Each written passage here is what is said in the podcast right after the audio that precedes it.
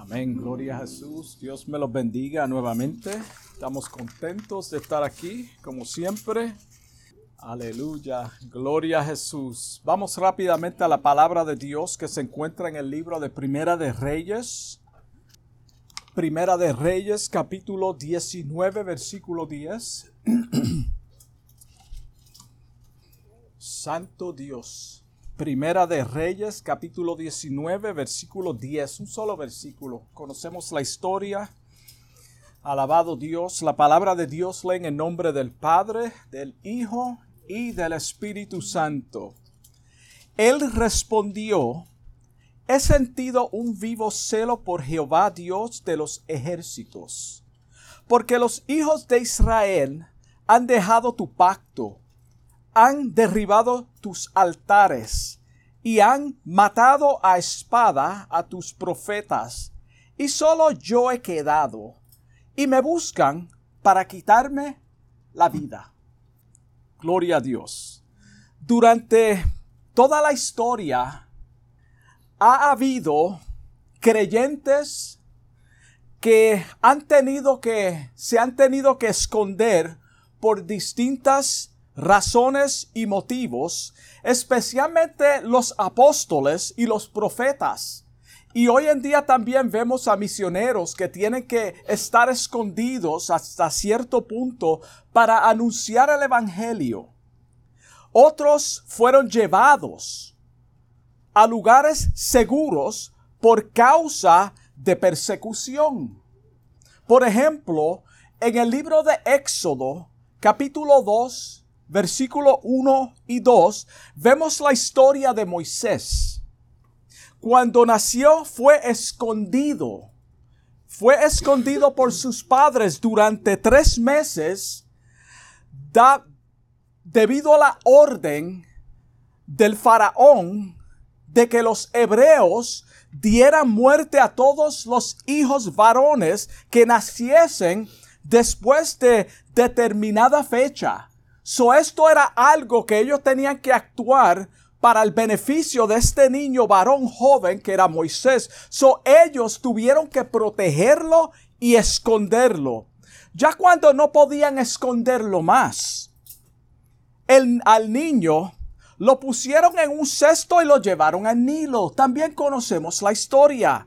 Otra historia de personas siendo protegidas secretamente por otros, la encontramos en el libro de Josué capítulo 2, cuando Josué envió dos espías a Jericó para que reconociesen la tierra. Cuando el rey se enteró que los que ellos estaban ahí, los, los espías, lo mandó a buscarlos para matarlos, para quitarle la vida. Entonces Raab, la ramera, tuvo que esconderlos. Ella los protegió. En el libro también de Juan, capítulo 8, versículo 59, vemos, dice que tomaron piedras para arrojarlas pero Jesús se escondió y salió del templo. Y atravesando por medio de ellos se fue. So estamos hablando de distintas maneras que a veces tenemos que escondernos o que nos esconden por causa de peligros. Con esto estamos diciendo o estamos probando, mejor dicho, que no todas las ocasiones del escondernos es malo. No siempre es malo cuando nos escondemos. A veces tenemos que escondernos en un lugar secreto para estar a solas con Dios por X razón, donde no hay ningún distraimiento, distracción, perdona, ninguna distracción por eso tenemos que aislar, aislarnos a veces. Con esto, como dije, no está, queremos probar que no todo el tiempo que nos escondemos es malo. El tema de este mensaje es, ¿cuál es tu cueva? ¿Cuál es tu cueva? En tiempos antiguos, las cuevas eran usadas con varios propósitos. Por ejemplo, las usaban como sepulcro. Lo vemos con la muerte de Lázaro.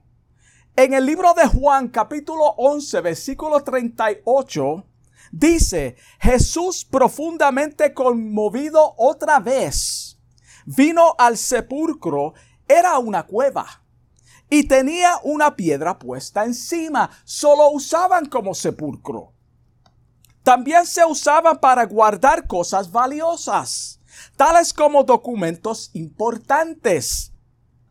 Se ha encontrado en cuevas más de 900 manuscritos, la mayoría escritos en hebreo, que sirven de testimonio de los textos bíblicos más antiguos que se encuentran, conocidos como los rollos del mar muerto. So, ahí es donde lo encontraron, en las cuevas.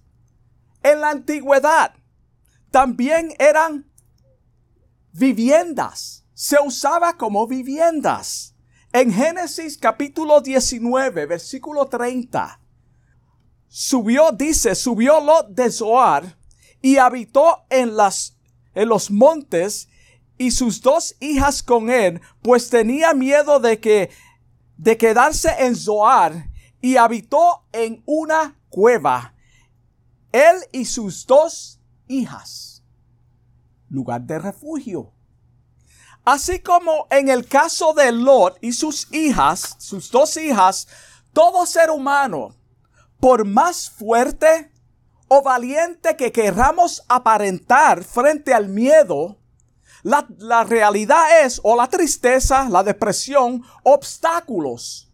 La realidad es que en algún punto de nuestra vida vamos a atravesar por momentos donde queremos escondernos. Queremos huir. Queremos estar a solas.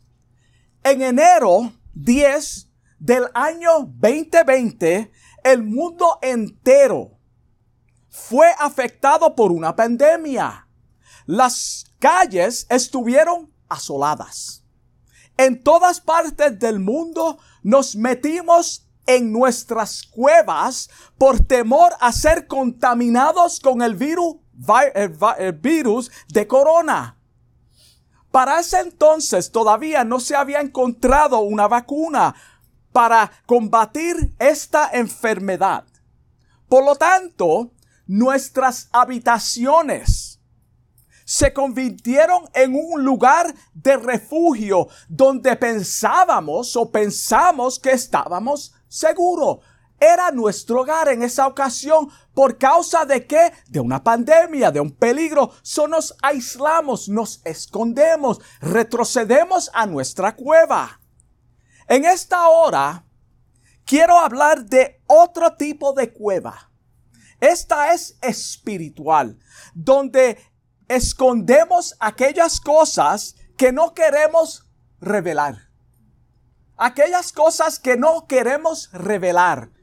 Cuando visitamos la historia del profeta Elías y leemos en el libro de Primera de Reyes, capítulo 19, versículo 9 al 15, ahí vemos a este gran hombre de Dios huyendo. Lo vemos huyendo. En su depresión, él estaba turbado porque había recibido noticias que Jezabel lo andaba buscando para quitarle la vida, para, para matarlo por haber destruido a sus falsos profetas. Cuando se predica en contra de una falsedad, ¿quién, ¿Quién es que se levanta en contra de los siervos de Dios? El enemigo a quien nosotros le estamos haciendo la guerra. Él probablemente pensaba que el milagro en el Monte Carmelo iba a ser los medios de la conversión de toda la corte y del país. Él pensó que todo el mundo se iba a convertir por este milagro. Mira lo que Dios hizo. Ahora sí que ellos van a creer. Pero a no ser así, se desalentó en gran manera. Él se desalentó en gran manera. Ahora, ¿cuántas veces hemos oído testimonios de personas que han ayunado tantos días por una campaña, por ejemplo, o tal vez por un avivamiento en sus congregaciones para que multitudes vengan y se salven. Y nadie se salva. Nadie se salva. Hemos sacrificado tantos días de ayuno para ver un avivamiento, para que la gente se salven y nada pasa. O por una sanidad donde ellos dependieron de sus propios esfuerzos para ver los resultados que ellos querían ver. Y no pasa nada.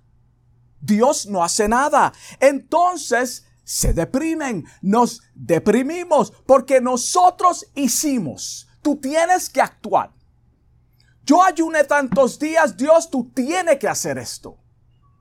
Imagínate, ponte en el lugar de Elías por un momento. Acuérdate que ya Elías había hecho milagros. Esto no era algo nuevo para él. Dios había usado a este hombre grandemente a través de su ministerio. Se deprimen, nos deprimimos. Decimos, Señor, ya no puedo hacer esto más. Ya yo no puedo hacer esto más. No veo los resultados que yo esperaba. En tu palabra tú dices esto, aquello y aquello. Las personas dicen, tenemos que reclamar, tenemos que recitar, tenemos que hacer esto y aquello para obtener. Hermano, no. Dios es soberano. Él hace como Él quiere, cuando Él quiere y donde Él quiere y con quién Él quiere. Hermano, no se trata de tus esfuerzos para que Dios mueva su mano. Tenemos que tener eso claro en nuestras mentes. Y la Biblia es clara en cuanto a esto. Como que perdemos la confianza en Él. Ya no confiamos. Esto es lo que vemos en la historia del profeta Elías. El trabajo del profeta era estresante. Muy estresante. Estamos hablando de un verdadero profeta. Agotador y parecía que en esa ocasión específica no logró nada. En esa ocasión específica para él, tal vez yo no logré nada. Tanto hice por ti, Dios. Y mira, nadie se convirtió. Esta mujer me anda buscándome para quitarme la vida. La gran obra en el monte de Carmelo no resultó en un avivamiento nacional duradero. Ellos no se volvieron a Jehová, ningunos. Al no ver lo que él esperaba, el profeta se escondió. En palabras de nosotros, se enchismó.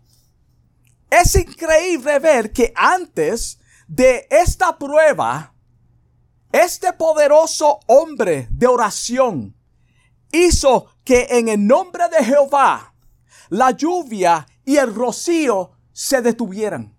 En el nombre de Jehová, hermano, Dios lo usó poderosamente, Dios lo usaba. Era solamente en esta ocasión que yo quiero enseñarte algo, profeta, entiéndelo. No se trata de tus esfuerzos. Yo estoy detrás de esto. Hay un propósito y hay un plan. Sin embargo, en su depresión tuvo temor. En su depresión tuvo temor. Viendo el peligro, se levantó y huyó para salvar su vida. Pero tú no confías en Dios. Amén, gloria a Jesús. Vino a Beseba, luego siguió de largo al desierto. En el versículo 4 de ese libro, lo vemos enojado con Dios, sentado debajo de un enebro, deseando morirse, deseando morirse. Señor, quítame la vida. ¿Qué pasó? ¿Qué pasó, mi hermano Elías? Eso pasa con nosotros, hermano. Cuando somos usados poderosamente, Dios es el todo para nosotros. Estamos caminando por las nubes. Somos invencibles. Pero tan pronto Dios permite que entremos en una prueba donde nosotros, no Dios, no veamos los resultados que nosotros queremos ver, entonces abandonamos los planes nos aislamos. Decimos que tal vez no era el propósito de Dios, tal vez no era el plan de Dios. Cuando es Dios, hermano, Dios es Dios. Y Él nos prueba de distintas maneras. Si hay algo que nos detiene en el crecimiento espiritual y en el avance del Evangelio, es el temor al fracaso. Es el temor al fracaso. Es por eso que Jesús constantemente les decía a sus discípulos y también nos dice a nosotros, no temáis. Constantemente el Señor está diciendo a sus discípulos y a sus siervos y a nosotros hoy, no temáis. No temáis, Dios está en control. Si nosotros somos nacidos de nuevo, servimos a Dios, lo mejor que podamos, hermano.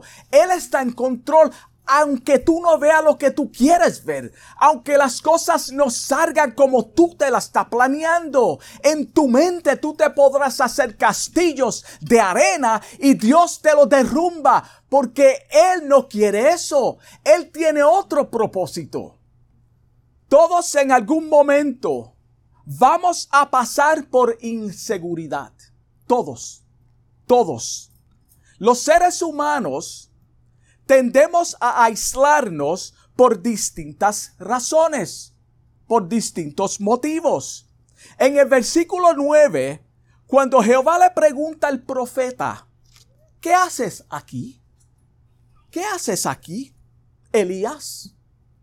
Su respuesta fue, he sentido un vivo celo por Jehová, Dios de los ejércitos porque los hijos de Israel han dejado tu pacto, han derribado tus altares y han matado a espada a tus profetas y solo yo he quedado, solo yo he quedado.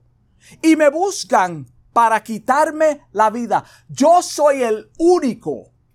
No hay otra persona que le sirva a Dios. Es lo que está diciendo el profeta. Lo que expresó el profeta era cierto, excepto que él no era el único. Él, no era el único que se mantuvo firme y fiel a Jehová. Él no era el único. Igual que en la historia, el celo por la casa de Jehová, la casa de Dios y su obra en estos tiempos escasea desapareció.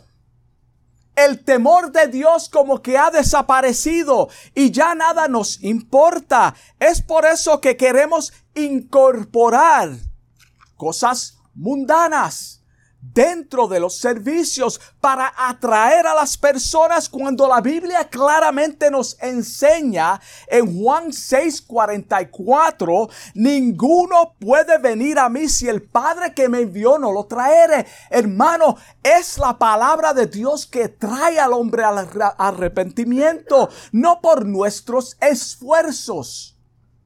Si tú eres celoso por la obra de Dios, no estás solo. No estamos solos. Todavía quedan hombres y mujeres íntegros que no han comprometido la palabra de Dios para su conveniencia. Nuestra responsabilidad es de predicar y enseñar la verdad de las escrituras. Ese es el trabajo de todo hombre y mujer de Dios. No es de salirnos de las escrituras tenemos que mantenernos en la palabra de Dios. Por más atractivo que parezca, no tratemos, no trates de traer un avivamiento basado en tus esfuerzos. El avivamiento que tal vez Elías esperaba no se logró, no se logró. Esto pasa con nosotros.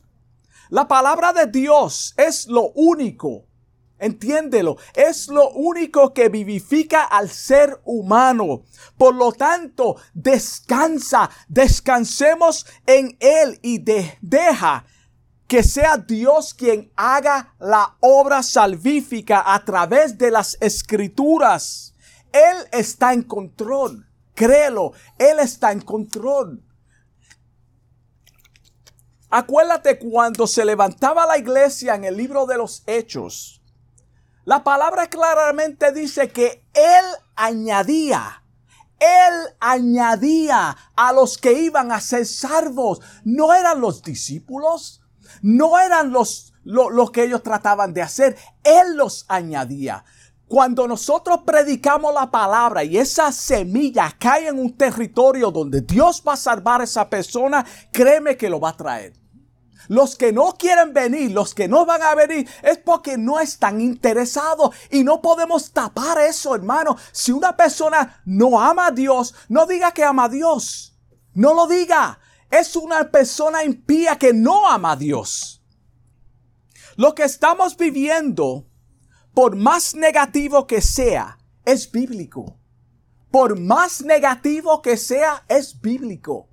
La palabra de Dios ya está escrito todo lo que está aconteciendo y lo que va a acontecer.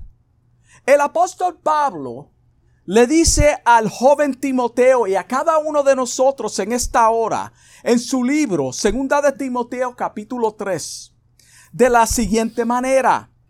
También debes de saber esto. Entiende esto, Timoteo. Entiende esto, iglesia que los postreros días vendrán tiempos peligrosos. No podemos negarlo, estamos en tiempos peligrosos.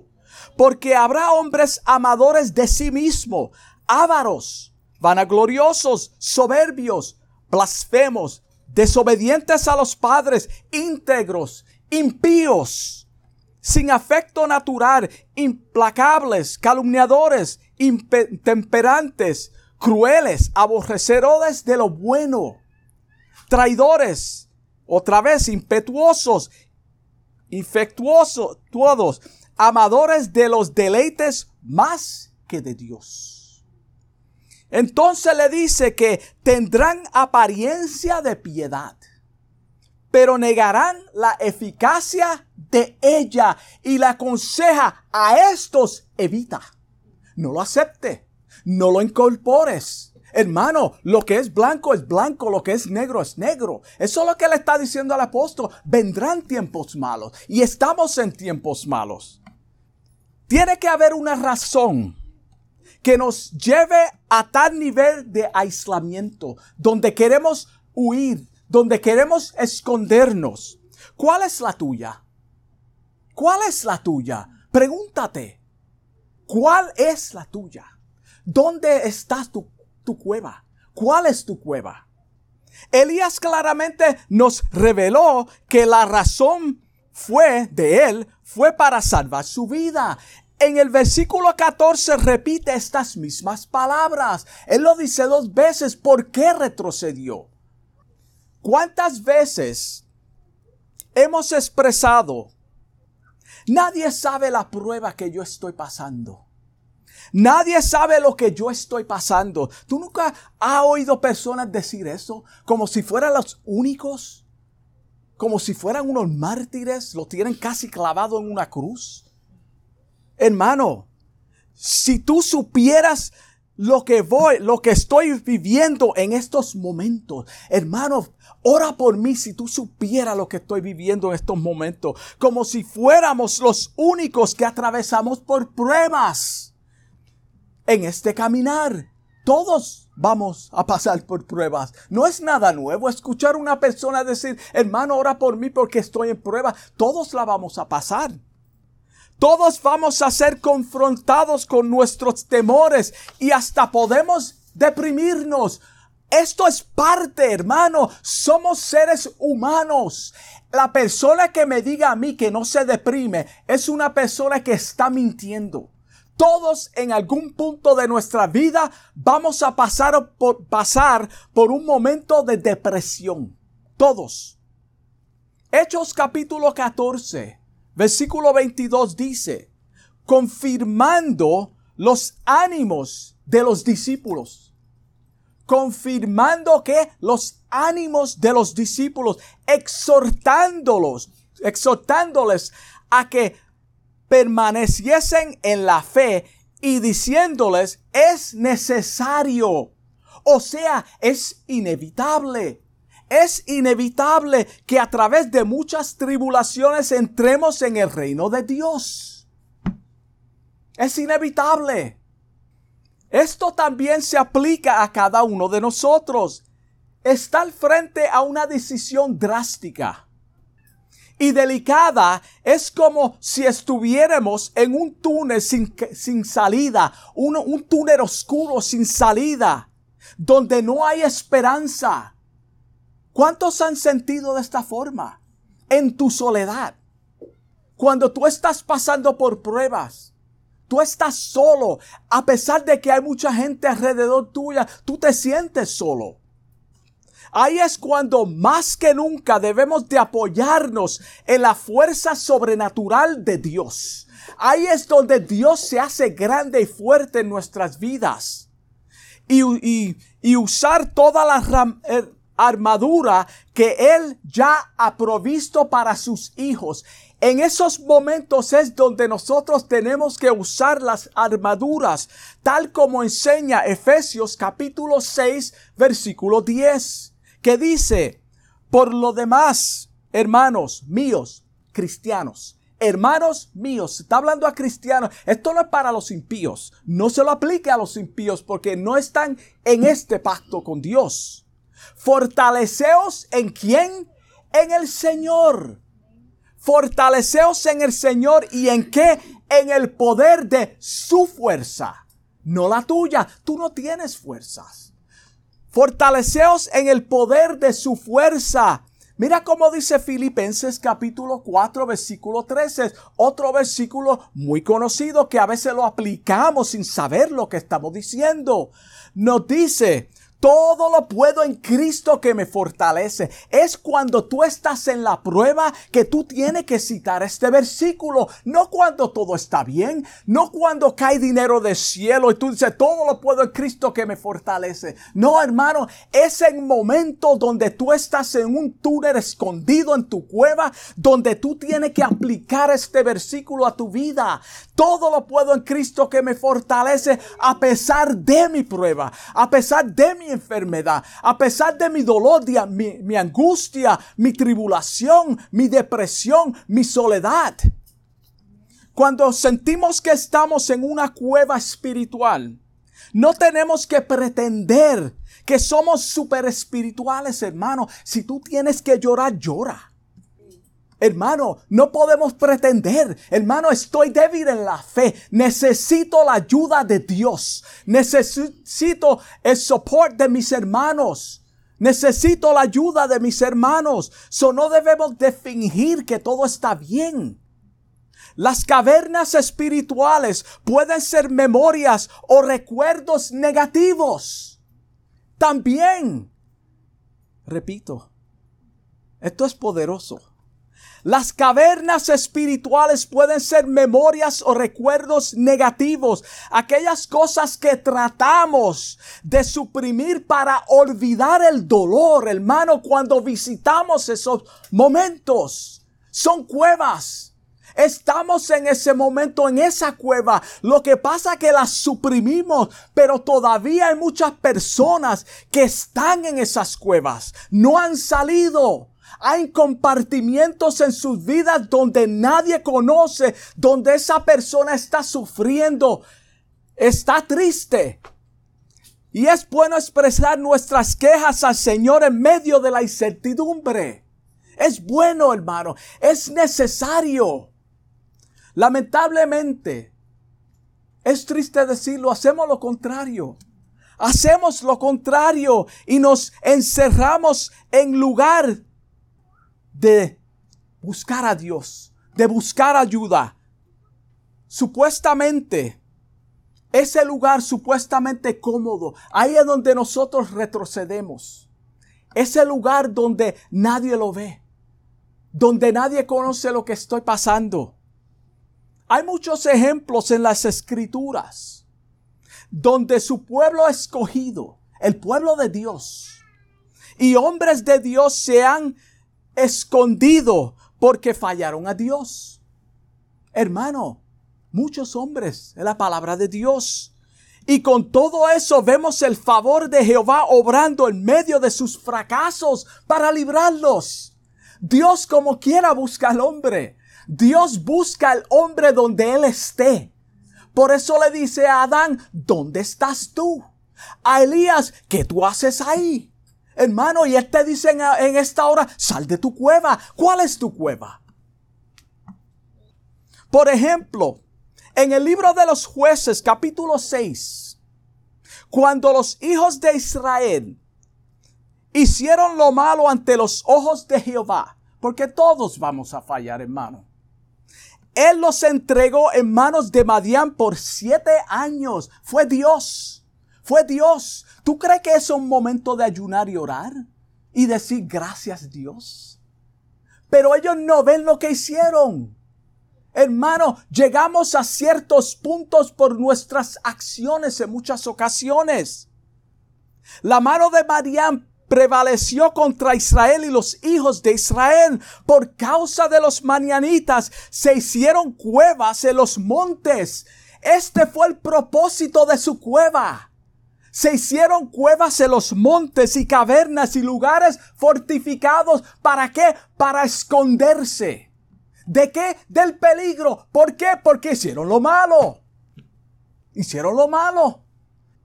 Tú y yo retrocedemos a nuestro escondite privado pretendiendo muchas veces que todo está bien cuando en realidad estamos adoloridos. Estamos tristes. Estamos sufriendo en silencio, metido en una cueva secreta donde nadie sabe lo que estamos pasando en nuestra vida. Lo escondemos muy bien. Pero el Señor ve tus lágrimas. El Señor conoce tu tristeza. El Señor conoce tu dolor. El Señor conoce lo que tú estás pasando en silencio. Él lo sabe y en esta hora te está hablando directamente. Si, este, si esta es tu condición, apóyate en las palabras del Salmo 34, versículo 6. Mira cómo dice. Este pobre clamó. ¿Qué hizo este pobre? Clamó. Este pobre no se justificó. Este pobre, cuando está diciendo este pobre, en mi miseria, en lo malo, en todo mi depresión, este pobre clamó. Y le oyó Jehová. Y le oyó Jehová. Y no solamente lo oyó, y lo libró de todas sus angustias. Dios te libra de tus angustias, pero tú tienes que clamar, reconocer que estás mal o reconocer que necesitas ayuda aunque no esté mal. Estás en una cueva porque está deprimido, deprimida por lo que seas, pero tienes que clamar. Dios todo lo ve, Él es omnipresente. Salmo 39, 7 dice, ¿a dónde me esconderé de tu espíritu. ¿Dónde? ¿Dónde se puede esconder el hombre? ¿Dónde se puede esconder el hombre que Dios no lo vea? ¿Dónde? Nómbreme algún lugar. Te voy a decir. ¿Y a dónde huiré de tu presencia? Escucha esto. Si subiere a los cielos, ahí estás tú. Y si en el Seol hiciere mi estrado, sea aquí, allí tú estás. No es que tú vas a ir, tú estás, tú eres omnipresente, tú estás. Tú no me seguiste a mi depresión, tú estás en mi momento de dolor, tú estás en mi angustia, tú estás en mi victoria y mis fracasos, ya tú estás conmigo. No es que tú vas a, a venir luego de la prueba, hermano, Él está en la prueba contigo. Si tomares las aras del alba y habitar en lo extremo del mar, aún allí me guiará tu mano y me asará tu diestra. Gloria a Jesús. Este es el Dios a quien nosotros servimos. Este es el Dios a quien Elías le sirvió cuando estaba huyendo, cuando estaba escondido. También el salmista David dice, en su depresión, mira, e-, él se apoyó en las fuerzas de Jehová. El salmista David se apoyó en las fuerzas de Jehová ante una situación difícil. Salmo 40, versículo 1 dice que él esperó pacientemente a Jehová. Él esperó pacientemente a Jehová. Cuando él está esperando pacientemente en Jehová, es en medio de la prueba. No es que las cosas estaban bien. Él estaba esperando pacientemente en Jehová para que lo sacara de su desesperación. Jehová se inclinó a su oración y oyó su clamor. Él oyó su clamor, así como él oye el oyó el clamor de David, también oye tu clamor. Él oye mi clamor. Él sabe lo que estamos pasando. Él sabe dónde estamos. Él conoce tu cueva. Tú estás secretamente escondido, escondida, pero Él está ahí contigo. Y en esta hora te quiere, quiere que tú entiendas eso. En el versículo 2, Él expresó lo siguiente. Y me hizo sacar cuando dice me hizo, no fue por mis fuerzas. Acuérdate, yo estoy escondido porque necesito fuerzas. Yo estoy escondido porque no hay solución. No hay otra escapatoria para mí. Pero Él me hizo sacar. Cuando fue Él que te hizo sacar, es a través de su Espíritu Santo que mora en nosotros. Él es quien nos guía toda verdad y toda justicia. Me hizo sacar del pozo de la desesperación. Hermano, no es un pozo literal. Y si lo fuera, también lo saca. Pero Él está hablando de un pozo oscuro. Él está hablando de ese momento de desesperación donde tú crees que nadie te ve, pero Él está ahí. Del lodo cenagoso puso mis pies sobre peña. Él puso mis pies sobre peña. No fui yo, no fueron mis fuerzas y enderezó mis pasos. Wow. Y con esto concluimos. Cuando salimos del lugar oscuro, no somos los mismos. Cuando salimos de, los, de, la oscuridad, de ese lugar oscuro, no somos los mismos. Entramos en la cueva con miedo, temores, soledad, angustias, tristezas, pero cuando salimos, salimos fortalecidos. Fortalecidos no por nuestras fuerzas, son las fuerzas de Él. Completamente transformados. Es cuando salimos de la cueva. Es cuando Él nos saca de ese momento de desesperación que salimos transformados. Juan 8:36 dice así. Así que si el Hijo os libertare, si el Hijo os libertare, seréis, no que tal vez, seréis, punto, tenlo por ciento, seréis verdaderamente libre, no debe de haber duda. En su presencia jamás volveremos a estar presos espiritualmente hablando, jamás. Hermano, cuando Dios te liberta, hermano, tú eres libre, créelo. Primera de Pedro, capítulo 5, versículo 6 dice, humillaos, humillaos pues bajo la poderosa mano de Dios, no del hombre. ¿Para qué? Para que Él os exarte a su debido tiempo. ¿A tu tiempo? No, a su debido tiempo. Echa toda vuestra ansiedad sobre Él. Echad sobre Él toda vuestra ansiedad porque Él tiene cuidado de vosotros. En esta hora, con esto cierro, te pregunto, ¿cuál es tu cueva? Vamos a orar. Amantísimo Dios, te doy gracias por esta palabra, Señor, que tú me has permitido predicar en esta hora. Pidiéndote, Dios mío, que tú hayas hablado algún corazón, alguna vida, Señor, que está pasando por un momento triste donde se encuentra en un túnel sin salida, Padre. Aquella persona, Señor, que ha dicho, ya yo no puedo más, nadie sabe lo que estoy pasando, si tan solo Dios me hablara a través de una persona que ni me conoces. Padre, pido por esa persona, te pido en el nombre de Jesús que tú fortalezca nuestras vidas, Señor, que podamos caminar en obediencia a tu palabra, Señor, y entender que en los momentos oscuros tú estás con nosotros, Padre. Te doy gracias en el nombre de Jesús. Amén. Dios me lo bendiga.